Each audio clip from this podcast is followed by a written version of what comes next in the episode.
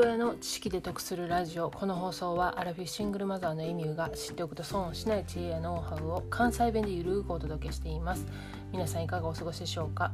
えー、今日は最近プライムビデオで鑑賞した映画ハンナ・アーレントについてお話ししたいと思います。第二次世界大戦後に出版された「全体主義の起源」という書籍が有名なのでご存知の方も多いと思うんですけれどもナチスドイツやスターリンによってもたらされた全体主義という政治体制がどのようにして生まれたのかを歴史を遡って探求する難解な名著と言われています。私がねハンナ・アーレント初めて知ったのは2017年の9月たまたま見た NHK の番組「100分で名著」で取り上げられてた書籍でした。でちょうどその数年前頃から、まあ、テレビで国会見たりしてたので政治とか社会問題に興味を持ち始めてたんですよね。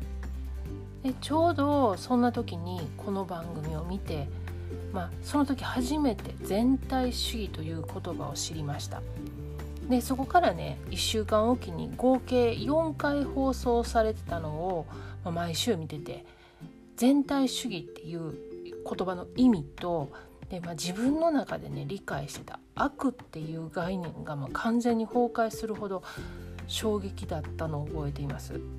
でハンナ・アーレントのことをご存知じゃない方に簡単に説明すると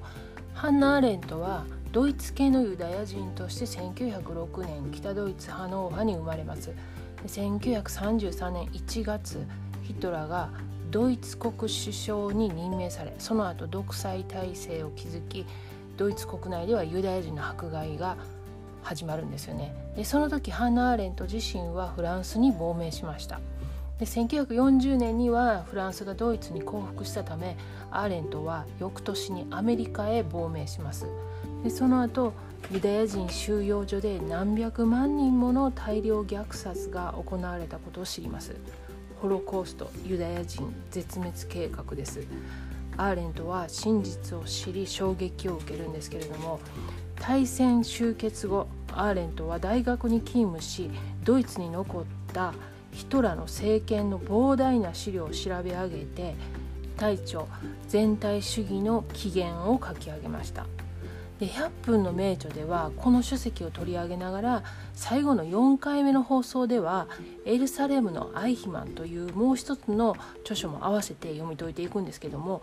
この著書はアーレントの著作の中で最も激しい論争を巻き起こしたものです。で私が見た映画「ハンナ・アーレント」ではその激しい論争がクライマックスで描かれているんですよね。でエルサレムのアイヒマンで出てくるアイヒマンはアドルフ・アイヒマン。ドイツのナチス親衛隊中佐。第二次世界大戦中のユダヤ人大量虐殺の責任者なんですよね。で大戦後アルゼンチンへ逃亡したんですけれどもイスラエル秘密警察に逮捕されてエルサレムで裁判となりハナーレントはこの裁判を現地で傍聴することになります。でそのアイヒマンの裁判の記録をニューヨーカー紙に5回に分けて連載した後単行本化するんですけれどもそれがエルサレムのアイヒマンなんですよね。で単にナチスを批判するだけじゃなくてその背景にある哲学的な伝統の問題やホロコーストに至るナチスに協力したユダヤ人の存在も指摘してるんですよね。被害者と加害者を単に二項対立にしたり、まあ、一方的にナチスにね問題の全ての要因をぶつけるような内容ではなかったんですよね。それに対してユダヤ側の反感を買って